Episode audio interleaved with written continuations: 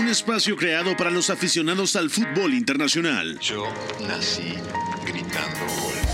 Un proyecto radiofónico informativo, analítico y reflexivo, No tengo nada de original. en el que un grupo de periodistas repasan la actualidad del fútbol en cada rincón del planeta. Todos los bebés se asoman al mundo gritando gol. Y como todos, quise ser jugador de fútbol. He sido el peor pata de palo que se ha visto en los campitos de mi país. Arranca Catenacho W, la casa del fútbol internacional.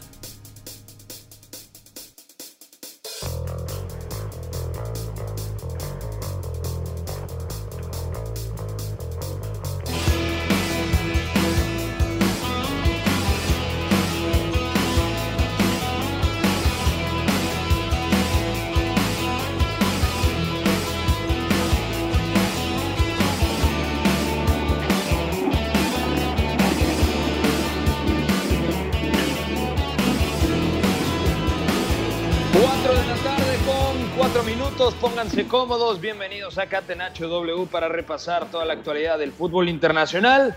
Hoy un martes tranquilo, relajado porque no hay partidos, mañana regresan las eliminatorias rumbo a Qatar 2022, también comienza el europeo sub-21 eh, y por supuesto el preolímpico de CONCACAF entre México y Estados Unidos. Mucho que platicar, es martes, gracias a George que está en los controles, a Fo en la producción de este espacio y por supuesto del otro lado de la línea telefónica el señor Beto González. Beto, ¿cómo estás? ¿Todo bien? Todo bien, amigo, gracias. Abrazo para ti, para todos los que nos escuchan. Se siente raro, ¿no? Nos escuchamos como muy, muy ligeritos, muy holgados, pero hay temas interesantísimos, selecciones, eh, la preolímpica y un tema calientito que estaba en redes, ¿no? Después de la victoria 3 a 0 de la selección de Jaime Lozano contra Costa Rica, los jugadores de Chivas, ¿no? Así que vamos a darle que hay ganas.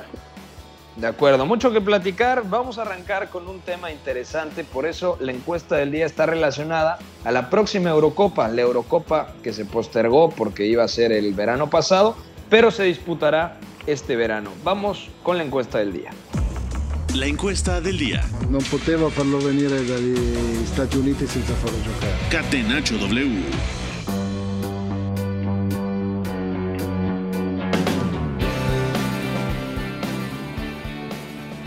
Y la encuesta del día dice así, Beto, si mañana arrancara la Eurocopa, ¿quién es el principal candidato a ganarla? ¿La vigente campeona Portugal, la campeona del mundo en Rusia 2018 Francia, Alemania o la selección italiana? Si tienen otra, ya saben que pueden citar el tweet y darnos su respuesta. Para ti, Beto, ¿quién es la principal candidata de cara a la próxima Eurocopa?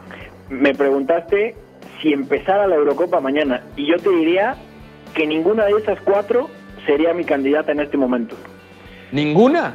Mi candidata, y va yo creo que va, va a ser un poquito de ruido, es Bélgica. Eh, yo, yo sé que puede ser un poquito ruidoso esto, pero me parece que no, no ha terminado de valorarse mucho el trabajo que tiene Roberto Martínez y sobre todo cómo ha sido capaz de encontrar recambios a ciertas piezas, ¿no? El tema de, de su carrilero derecho, que muchas veces era, era Tomás Miner, bueno, también ya lo ha resuelto de buena manera. Eh, Jeremy Doku ya debutó. Evidentemente tendrá Kevin De Bruyne y Romelu Lukaku. Dries Mertens en buena forma va a estar. Yannick Carrasco como carrilero ya es una realidad, tanto en el Atlético como en, en la selección de Bélgica. Y también tenemos en la izquierda un tema, porque puede jugar en el carril izquierdo, en el 3-4-3, eh, Carrasco, puede jugar Torgan Hazard, también eh, está el tema de la media punta, que puede jugar Eden si está bien, si no, me parece que también podríamos ver ya otra cosa, el tema de, del propio Kevin De Bruyne subiendo a la media punta, entendiendo que el doble pivote, si está bien, eh, lo compondrá Axel Witzel junto a Yuri Tillemans, o sea, la baraja de opciones me parece amplia, la única duda que tengo es la defensa central, porque esto no va a cambiar. Son, son tres centrales y el esquema es muy claro en ese sentido. Y habrá que verlo, porque Dedrick Boyata no estaba pasando un gran momento en el. Eh, evidentemente, Jan Bertongen y Toby Alderweireld tampoco están en un buen momento. Eh, así que habrá que ver qué es lo que pasa. Pero yo pienso que a nivel general y con esa calidad del centro del campo hacia arriba, Bélgica tiene muchas posibilidades de, ya no te digo de ser caballo negro, sino de ser, sino de ser candidata al título, sobre todo después de lo que le vimos en el proceso de la Euro 2016 y luego también el tema de, de cómo compite Roberto Martínez en Rusia llegando a, a, esa, a ese partido por el tercer lugar. Pero tanto así como pensar que Bélgica es la principal candidata, porque además Eden Hazard no está bien, es cierto, Romelu Lukaku la está rompiendo en el Inter, Kevin De Bruyne es uno de los mejores futbolistas del mundo, eh, lo que bien comentabas de Yannick Ferreira Carrasco en la izquierda, pero en la derecha a mí no me parece que Tomás Menier sea una certeza competitiva, de hecho poco a poco ha sido relegado al banquillo en el Borussia Dortmund, la defensa, obviamente respaldados por Thibaut Courtois, el arquero del Real Madrid, pero la defensa seguramente llegará al Derweireld con 32 años, eh, puede jugar Boyata que tiene 30, Benayer, Benayer, perdón, Bertongen que ya tiene 33, no creo que llegue Vermaelen con 35 años. O sea, a mí no me parece que Bélgica tampoco sea la principal candidata por el momento que atraviesan algunos de sus elementos más importantes. El caso concreto de Eden Hazard.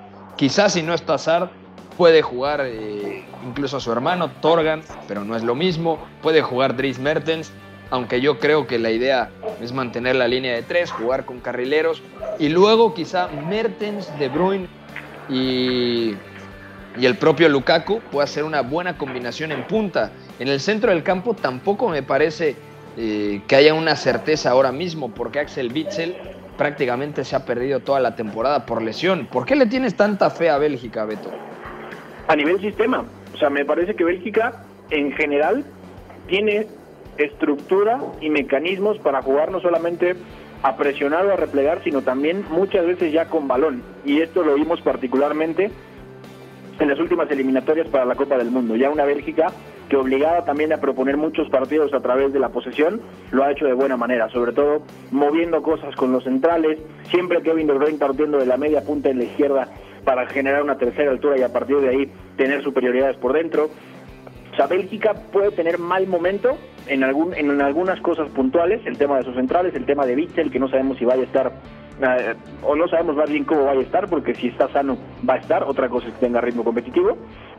Pero en general Bélgica me parece que es la selección que puede jugar a más cosas que incluso las que tienen por acá. Italia quizá sí puede hacerlo, pero yo no tengo claro qué es lo que vaya a utilizar Roberto Mancini y cómo vaya a haber cierto choque en su sistema. Que yo no tengo tan claro también, esto es otra cosa, cómo puede afrontar Italia escenarios donde no tenga tanto balón. Contra Polonia, por ejemplo, en la última fecha FIFA del año pasado, muestra buenas cosas, pero me parece que sufre bastante si no tiene la pelota.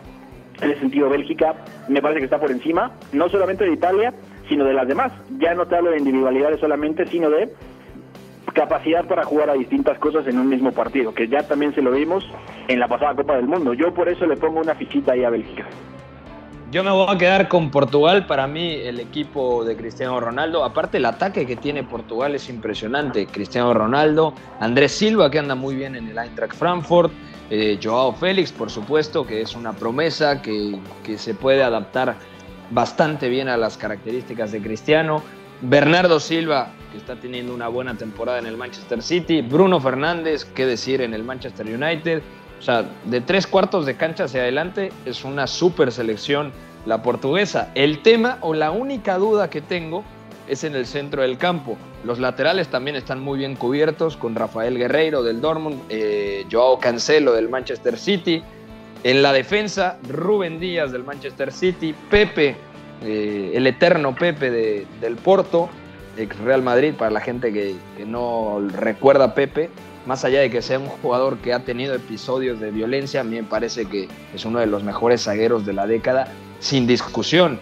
Y en el arco, yo creo que estará Rui Patricio, el compañero de Raúl Jiménez en el Wolverhampton. Te decía que la duda para mí está en el centro del campo.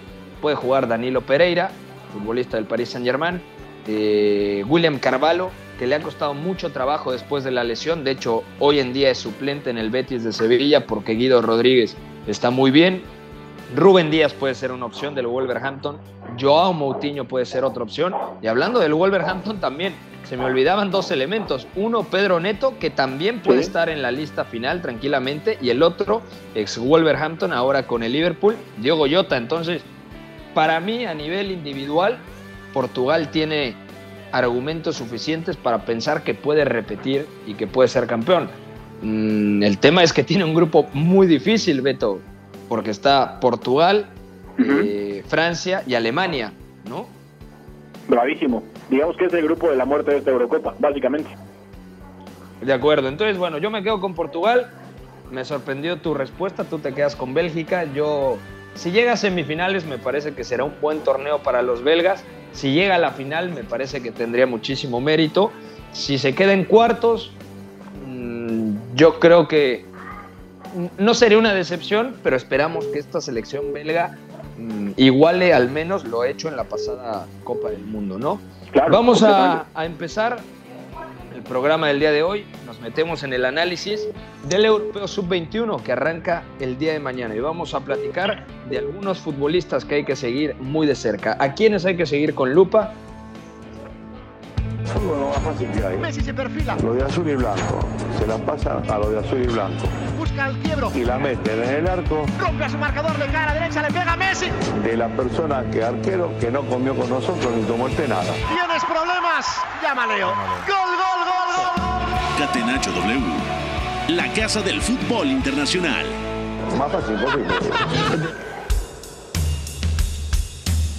Bueno, uno de mis torneos favoritos el Europeo Sub-21 casi al nivel del Mundial Sub-20, porque ahí descubrimos futbolistas jóvenes que a la larga muchos de ellos se convierten en los grandes referentes de este deporte que amamos tanto. Entonces, el europeo empieza el día de mañana. ¿Cómo están los grupos? En el grupo A está Alemania, Hungría, Países Bajos y Rumania. En el grupo B está República Checa, Italia, Eslovenia y España. En el grupo C está Dinamarca, Francia, Islandia y Rusia. Eh, y en el grupo D, Croacia, Inglaterra, Portugal y Suiza. ¿Por dónde quieres empezar, Beto González? ¿Hay alguna selección que te llame más que otra? Mira, podemos platicar, si te parece, empezar con Inglaterra, que tiene una generación tremenda, ¿no? Completamente, completamente. Y es que eh, Inglaterra quizá ahora mismo es una de las grandes, o una de las dos o tres más grandes de factorías de talento de toda, de toda Europa, esa es la realidad. Y si volteas a ver también la, me parece, la, la escuadra, te encuentras con cosas potentísimas. No, no estamos hablando solamente de, jugadores que ya tuvieron paso por la Premier, sino que además tienen un, un, rodaje muy constante. Si tú volteas a ver, ¿te parece si te digo los nombres que integran la, la escuadra de Inglaterra? Sí, sí, por favor. En Inglaterra los porteros son eh, Joseph Bursic, no Joseph Bosic, si alguien se confunde, el portero del Stoke City, Josh Griffiths del Cheltenham, que está cedido en el West Brom, y Aaron Ramsdale del Sheffield, que me parece que puede ser el punto más débil de este equipo. Aaron Ramsdale ya desde el Bournemouth avisaba que era uno de los peores porteros de la liga, siendo muy joven incluso.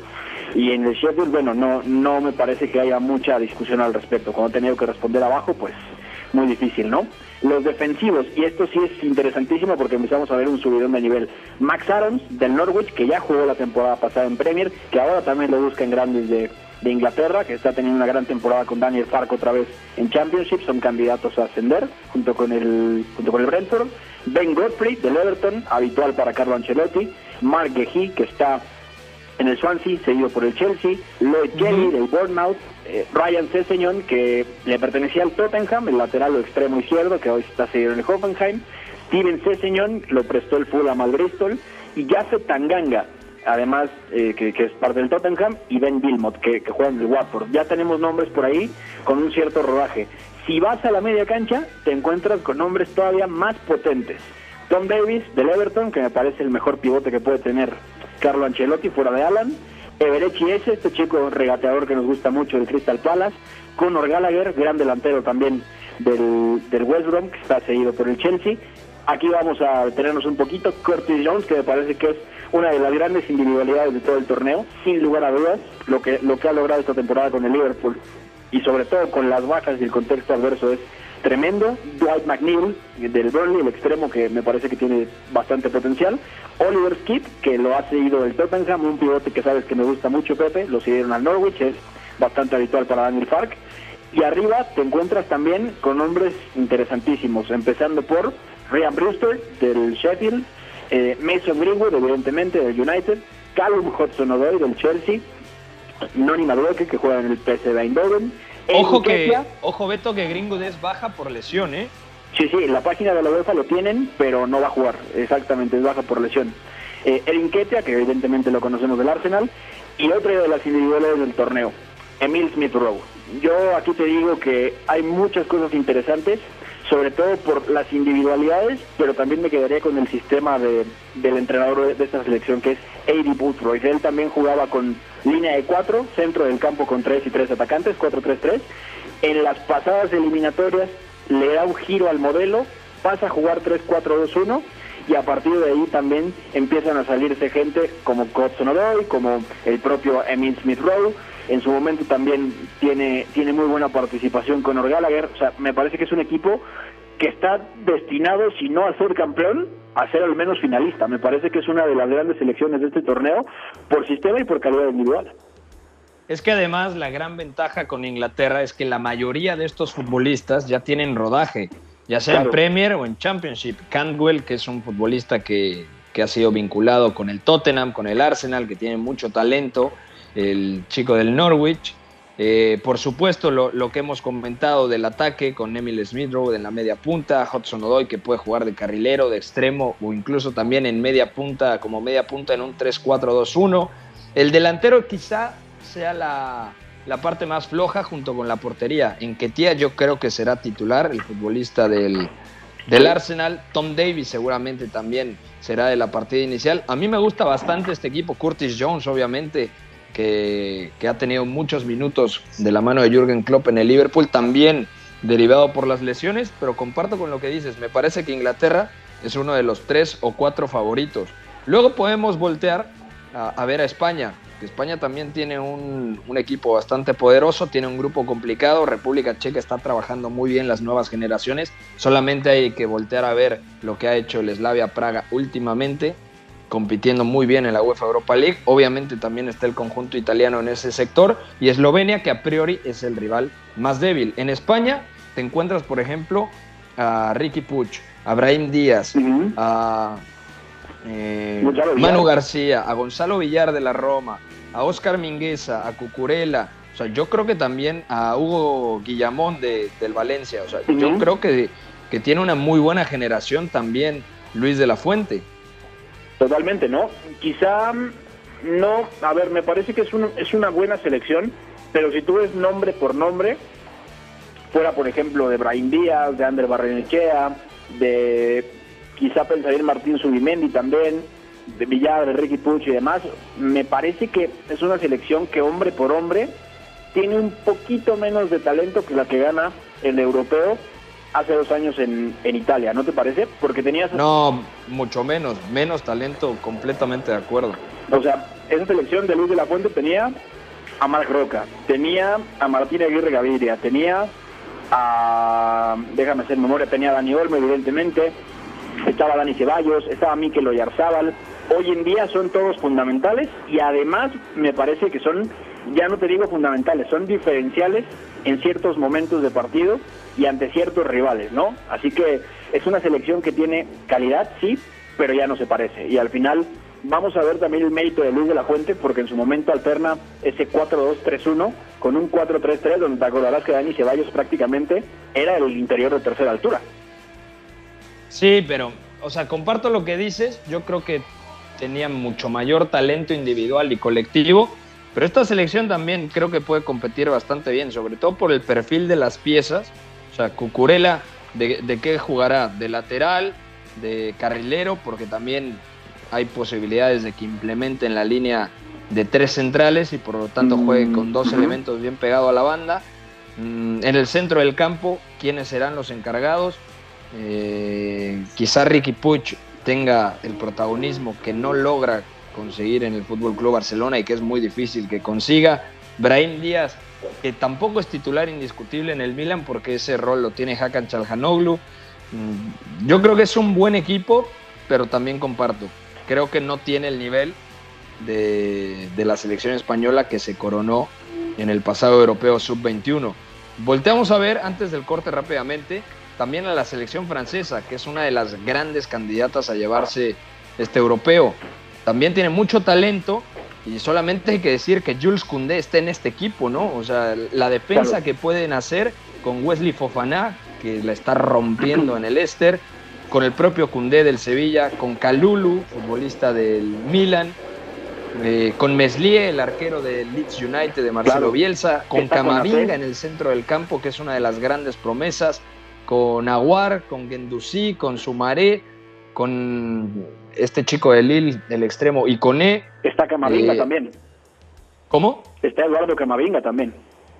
Sí, sí, decía Camavinga también, eh, Diaby, Musa Diaby, el del Leverkusen, Guri, el, el chico del Niza, o sea, yo creo que Francia también, por lo menos individualmente, tiene talento a la par de la selección inglesa, Beto. Es que también Francia tiene una cosa importantísima. Por cada, vamos a manejarlo así, por cada posición que tenga la selección francesa mayor, hay hasta cinco opciones y muchos de esos acaban viniendo a este torneo. Sin ir más lejos, lo de Meslier, que me parece que es un arquero que, que pronto tendrá oportunidad en selección mayor lo de Ibrahima Konate, que me parece que también sería un central de selección mayor. Eh, Jules Koundé ya ha sido titular en la selección de Deschamps. O sea, estamos hablando de, jugadores que en el orden que tiene Deschamps serían hasta la cuarta opción y esos van a ser titulares aquí y son jugadores habituales en primera división. O sea, también es un tema como, como el de Inglaterra, ya no solo eh, no es solo el nombre que tienen, sino todo el rodaje que ahora mismo ya juntaron. Y eso para un torneo sub-21 pues es tremendo, ¿no? Cosa que, por ejemplo, Alemania no tuvo hace no tuvo tanto hace dos años con, con Stefan Kunz y que ahora también, si tú ves la lista, no, no tengo tan claro que vayan a pasarlo demasiado bien, sobre todo porque ya tampoco tienen esa calidad como la de Luca Waldschmidt, como la de Mahmoud Daoud, Jonathan Tah, bueno, Jonathan Tah entre comillas, eh, Benjamin Henricks. Tú ves, por ejemplo, a esas grandes potencias, Alemania en ese sentido está pues desfavorecida completamente. De acuerdo.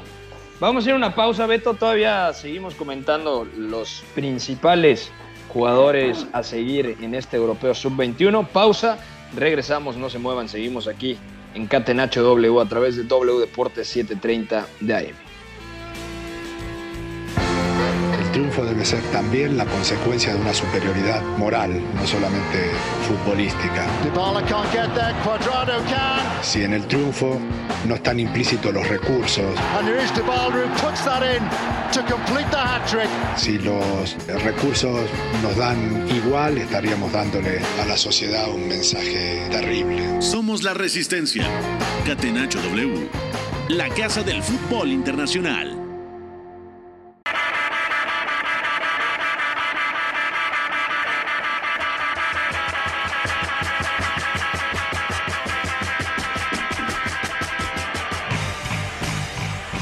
Estamos de vuelta en Catenacho W. Gracias a toda la gente que nos escribe. Aquí el señor Beto González y un servidor Pepe del Bosque. Ya platicábamos de los elementos a seguir en el Europeo Sub-21 por parte de España, de Francia, de Inglaterra y de Alemania. Beto, decías que no es una generación que te sorprenda tanto. Yo te diría, mira, está Moukoko, el chico del Borussia Dortmund, que apenas tiene 17 eh, años me parece que recién cumplió, no, 16 eh, años apenas los cumplió el 20 de noviembre, o sea, es una locura.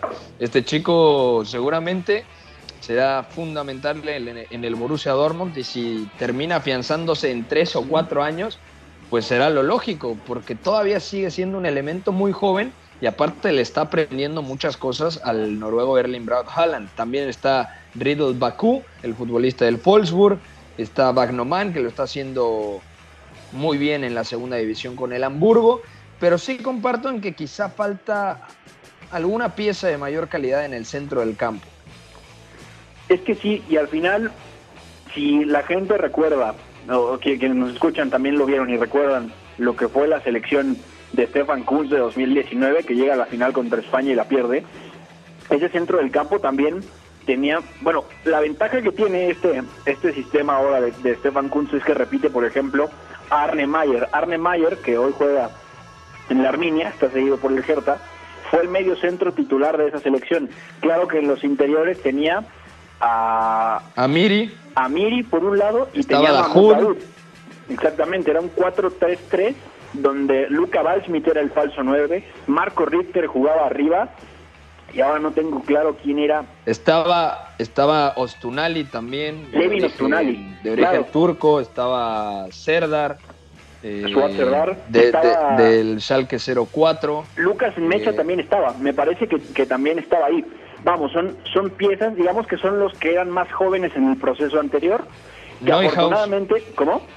Neuhaus también estaba en ese equipo. A Florian Neuhaus era titular, totalmente de acuerdo. Al final, los más jóvenes se quedaron, porque para, para quien no lo recuerde, se, se clasifica a esta Eurocopa y los jugadores convocados tienen entre uno un año y medio, dos años menos, porque el proceso dura dos años. Es eh, un proceso que se juega entre Eurocopa sub-21. Entonces, para cuando llegan, dan la y si pueden repetir, juegan la próxima Eurocopa, si la si clasifican, jugando ya con, un, con una diferencia de dos años. Entonces, pueden jugar la, esta Eurocopa con 19, 20 años o los 21 cumplidos y volverla a jugar hasta con 23. Entonces, en ese sentido, ahí vemos a Arne Mayer, también vemos a Anmecha, también vemos, eh, ahora te digo quién más. Eh, creo que creo que son los únicos que repiten. Pero bueno, también hay un nombre que me parece interesantísimo, Pepe, no lo habíamos comentado.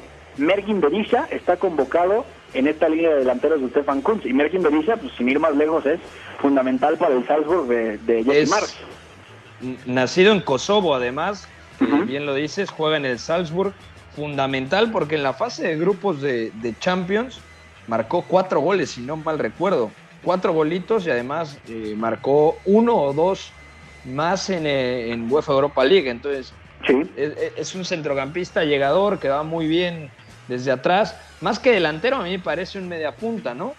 puede jugar como segundo punta. De hecho, algo que tiene en, en- y, y algo peculiar de su temporada es que él no empieza siendo completamente titular para Jesse Mars. De hecho, de hecho tiene que lastimarse Pat Sondaka para que él acabe jugando en ese 4-2-2-2, 4-2-3-1 también, atrás de, de Sekou Koita. Y en ese sentido él te ofrecía un apoyo, pero luego también llegaba a rematar de segunda línea. Es, es muy versátil y yo no descartaría que fuera titular junto con junto con Yusufa Moukoko y quizá con Lucas Mecha, aunque también hay que voltear eh, abajo porque hay un nombre que me parece que vale la pena seguirlo.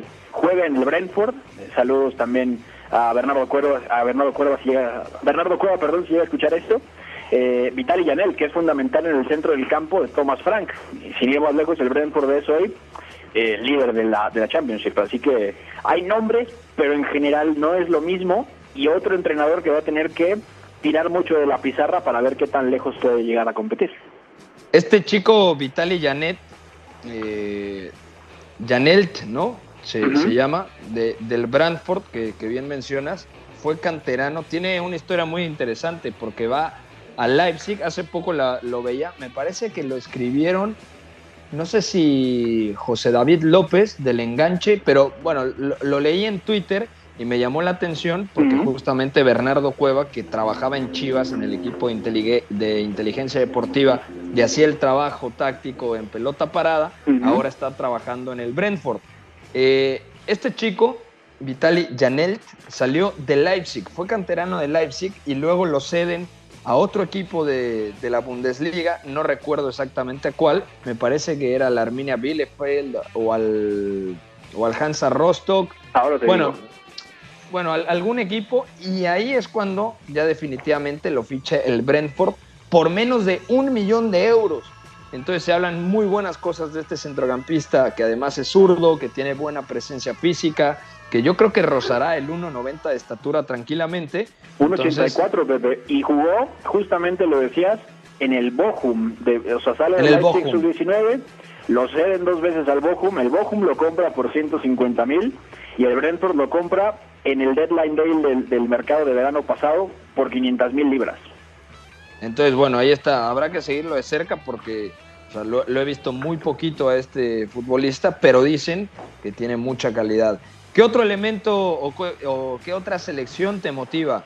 Podemos hablar de Holanda también, Sí. tiene mucha materia prima. Obviamente siempre eh, los conjuntos neerlandeses tienen elementos de muy buen nivel. Está, por ejemplo, Cup Miners del AZ Alkmaar, que da la edad porque todavía tiene 23 años. Dani David Está de- también está.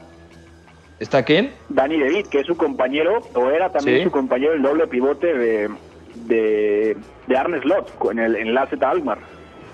También está Sven Botman, que es uno de los centrales, uno de los nombres propios en Sí. la liga francesa actualmente, que se ha afianzado de Lille, canterano del Ajax, que luego se va cedido al Herenveen y ha encontrado continuidad eh, en el Lille con muy buena salida de pelota, una zurda fantástica. Está Per Schurz, compañero de Edson Álvarez, que normalmente es el titular o muchas veces juega ahí al lado de Lisandro Martínez. Está Brian Broby, que eh, jugará la próxima temporada en el Leipzig. Está Gakpo del PSV Eindhoven, está Justin Kluivert. Uno pensaría que Justin Kluivert ya tiene como 400 años en el máximo circuito, pero no, apenas tiene 21 años el futbolista de Leipzig. Está Boadou también del AZ Alkmaar. Buenísimo. O sea, ¿Sí? Sí, sí, bu- buenísimo, buenísimo eh, este delantero que tanto nos gustaba, haciendo mancuerna también arriba con Calvin Stengs en su momento. Exactamente, y con Osama Idrisi. Eh, ¿Qué otro futbolista? Mira, revisando la lista, está Ekelenkamp también, que le han dado muchas oportunidades en el Ajax, que puede Jürgen jugar como doble pivote o como media punta. Entonces, bueno, es una buena generación, sin duda, la de, de Donny van der Looy. Creo que puede ser Países Bajos uno de los candidatos, por lo menos, a meterse dentro de los cuatro primeros lugares, Beto. completamente de acuerdo. Y además daría la sensación que la línea defensiva titular va a ser prácticamente Made in Ajax, porque Jurgen Timber, que también está, puede jugar como lateral derecho, seguramente Per Schurz y Sven Botman serán los centrales titulares, Mitchell Baker, que juega como zaguero por la izquierda en el, en el PSG, está, seguramente será el titular. O sea, veamos, son, son cuatro futbolistas que ya también tienen un rodaje en primera división importante y que además, no, no tengo muy presente si Mitchell Baker es canterano del Ajax, pero los otros tres son claramente surgidos de la, de la escuela del, del Ajax, así que también lo que son las cosas, ¿no? Es una, una selección muy variada, pero esa base defensiva está, está muy clara, ¿no? De acuerdo. Si volteamos a ver a Portugal, obviamente los reflectores se van con el chico de, del Mónaco, canterano del Benfica, Florentino Luis, un buen centrocampista. También, obviamente, canterano del Benfica. Eh, bueno, es del Sporting Braga, miento. Está Francisco Trincao, que actualmente está en el Barcelona. Del Sporting Club de, de Portugal, o el Sporting de Lisboa para los cuates, está eh, Pedro Goncalves, que también tiene muy buenas cosas, este futbolista, eh, de baja estatura, de buen regate. Está eh, Jetson Fernández, que no ha tenido continuidad actualmente en el Tottenham, que se fue cedido al Galatasaray, si no mal recuerdo. Entonces, bueno, también es una buena generación la, la portuguesa. Está eh, este chico de, del Wolverhampton también, eh, Vitiña, que tampoco se ha podido afianzar, es muy joven, apenas tiene 21 años y de hecho ha tenido últimamente participación con el equipo sub-23 de los Lobos, canterano del Porto. Entonces, si bien Portugal tampoco tiene una generación como la de Inglaterra o como la de Francia, creo que hay que seguir muy de cerca. También en punta está Thiago Tomás, de apenas 18 años, también Sí. en este hilo que comentaba de José David López, hablaba de, de, de Thiago Tomás, canterano del Sporting de Lisboa, que además ya ha tenido varios minutos esta temporada, incluso ha marcado un par de goles. Entonces, bueno, Portugal también puede meterse ahí, Beto. Sí, completamente. Y además hay otra historia interesante aquí. El arquero que me parece que va a ser titular juega para el Everton y de hecho jugó este fin de semana. Joao Virginia, ¿acaso es? Joao Virginia, exactamente, que se supone que es el tercer arquero de Carlo Ancelotti, recordando que está Jordan Pickford, que es el titular, que también está mm, Robin Olsen, que me parece está lesionado en este momento, y por Sí. eso jugó Joao Virginia la- los cuartos de final del FA Cup, que también recordando, a inicios de temporada, cuando no jugaba Robin Olsen, él también atajó en partidos de Copa, sobre todo me parece me parece también de FA Cup, de primera ronda, segunda ronda. Entonces, es un arquero ya también con cierta cierta experiencia en, en competencia de alto nivel, que me parece que tiene cositas interesantes. De hecho, yo a Virginia, sin ir más lejos, y te lo pongo así, me parece que es el mejor de los tres arqueros que tiene Carlo Ancelotti bajo palos, y posiblemente sea el que mejor juega con los pies de los tres. Obviamente Robin Olsen tiene un cartel de X tiempo, ya jugó en la Roma, jugó en el equipo de, de Eusebio Di Francesco, que era semifinalista de Champions, que elimina al Barcelona, y el tema de Jordan Pickford, que es el, es el seleccionado nacional inglés número uno, ¿no? Entonces, Joe Virginia seguramente será titular y también viene mucho a raíz de esa competencia que tiene y lo que ha podido jugar. Y de hecho ya debutó en, en Premier, ¿no? Ya tuvo minutos contra el Burnley. Entonces, bueno, mm, habrá que seguirlo de cerca. También está Diego Dalot en la lateral, el central Diogo Leite, futbolista del Porto, que ya también ha tenido muchos minutos en, primera división desde hace varias temporadas. De hecho, es de los futbolistas, entre comillas, más veteranos. En la defensa también está eh, Diogo Queiroz. Todos se llaman Diogo ¿eh? en, Portugal. Diogo Queiroz del Famalicao. Entonces, bueno, habrá que seguir de cerquita también el equipo, al equipo portugués. Oye, Pepe. Eh, dígame. Eh, rapidísimo, confirmando lo que comentábamos de Holanda, pensando en su línea defensiva titular, Mitchell Wacker también es salido o es surgido del Ajax. Él, él a John Ajax y en 2019 se lo lleva gratis el Paris Saint Germain. Así que a ver a esa línea defensiva porque va a ser puro, puro Ajax, ¿eh? Va a ser muy interesante. De acuerdo. Ya por último, para cerrar, eh, siempre es interesante ver a los croatas porque tiene una de las mejores academias en Europa, la del Dinamo Zagreb. Hay que ver si Islandia en esta nueva generación apunta a tener algún elemento del nivel que mostró en la pasada Eurocopa de 2016. Eh, lo mismo con el tema de la selección italiana, que es la última que me parece en donde nos debemos detener a profundizar. Está Mateo Gavia en la defensa, está Ranieri también en la defensa, está Frabota que está teniendo muchos minutos en la Juventus como lateral izquierdo, eh, Davide Fratesi, un muy buen centrocampista que este jugó el pasado eh, europeo, eh, está actualmente en el equipo de, del Monza. ¿Y sabes de quién es el Monza? De Berlusconi, si no mal recuerdo, ¿no? Sí, sí, totalmente, totalmente de acuerdo. También en este equipo en el centro del campo está Del Prato, que ha tenido continuidad. Está Ricci, está Sandro Tonali, el futbolista del Milan. Está Patrick Cutrone, está Escamaca, que a Escamaca lo conocimos en, la, en el Mundial pasado, en 2019, el Mundial pasado sub-20. Eh, y Raspadori, ¿no? Es el otro elemento que integra la ofensiva, el atacante del Sassuolo, que muchas veces es titular en el equipo de, Fran, eh, de, de Chervi. Eh, ¿Algo más que quieras agregar del Europeo Sub-21, Beto? De Italia, rápido, decirlo de Escamaca, que hacía dupla con Andrea Pinamonti en la selección de Pablo Nicolato, que luego lo ascienden justamente a esta selección. Si no recuerdo mal, ahora el encargado de esta selección Sub-21 de Italia es Paolo Nicolato, que tenía a ese Sub-20 con la que México no solamente no puede, sino que juega terrible. Juega un partido terrible esa selección que dirigía eh, Diego Ramírez. Y también hablar un poquito de Tomaso Povega, que es parte importante de la Spezia de Vincenzo Italiano, este equipo que es incomodísimo, que presiona muy bien arriba. Tomaso Povega es uno de los tres centrocampistas fijos de Vincenzo Italiano. Y también, bueno, está Sandro Tonali y Nicolò Rovella del Genoa, para también echarles un ojito.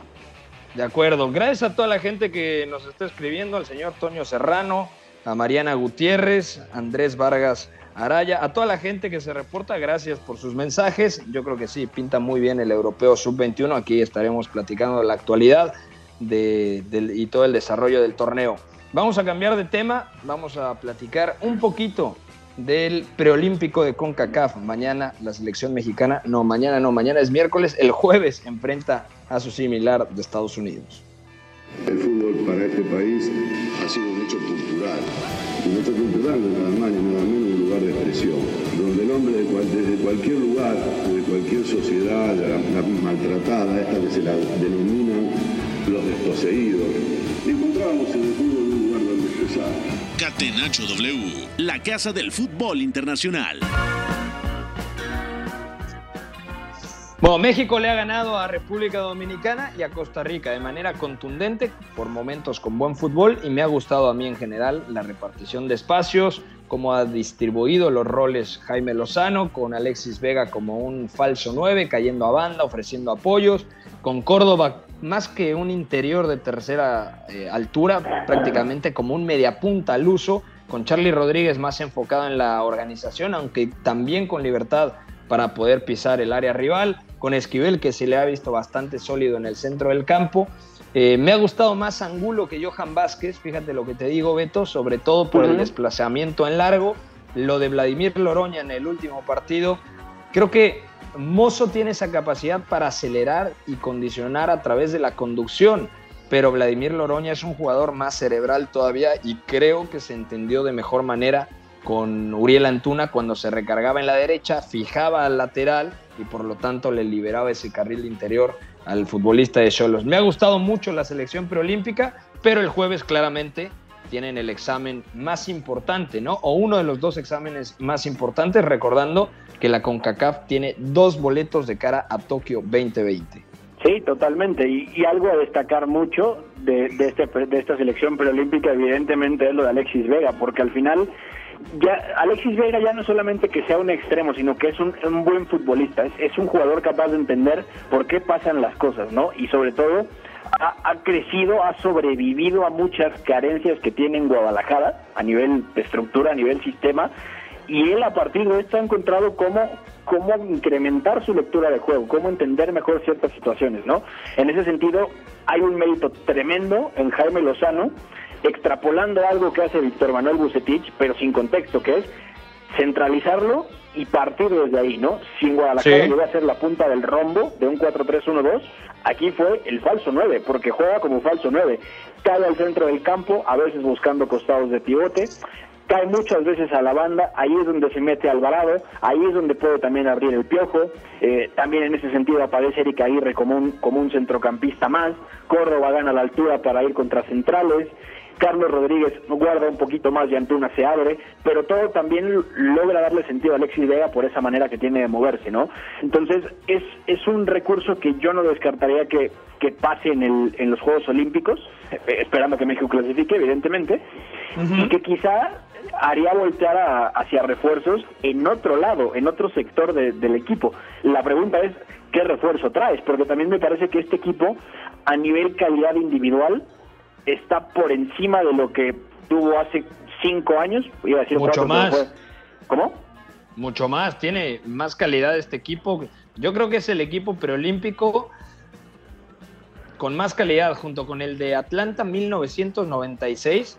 ¿Qué? Para mí este es un equipazo y además hay que considerar que Gerardo Arteaga da la edad, que César Montes da la edad, que Edson Álvarez también, que Diego Laines lo mismo. Entonces, ahí ya tienes a cuatro refuerzos, ¿no? De la selección mayor. Y de la edad, que eso es lo más interesante de todo. Al final México tiene una baraja de cuatro o cinco alternativas que dan la edad. O sea, es una generación amplia, muy vasta y sobre todo que tiene mucha calidad. Evidentemente en esta selección sí que me sobran algunos nombres, ya lo habíamos comentado, el tema de Mayorga, el tema de Gilberto Sepúlveda, por ahí quizá yo, yo no tengo claro que Macías vaya a tener cabida real en este equipo. Evidentemente es un gran rematador, es un futbolista que es capaz de condicionar cuando lo pones dentro del área, sobre todo eso, cuando le das el contexto para estar dentro del área y rematar, tiene un remate de élite, sin lugar a duda. Pero esta selección, siendo tan flexible, me parece que va a necesitar mucho más Alexis Vega en punta y tener a esos extremos como los tiene, a pie natural, sobre todo Alvarado que luego se mete y Antuna que va a buscar constantemente ese uno a uno al espacio. Entonces, es un tema, es un tema interesantísimo. Y aquí también tenemos que volver a ver a Jaime Lozano, porque es brutal la manera en la que tiene un sistema no solamente muy definido, sino además con bastantes alternativas en función de lo que quiere buscar para las superioridades del medio campo, ¿no?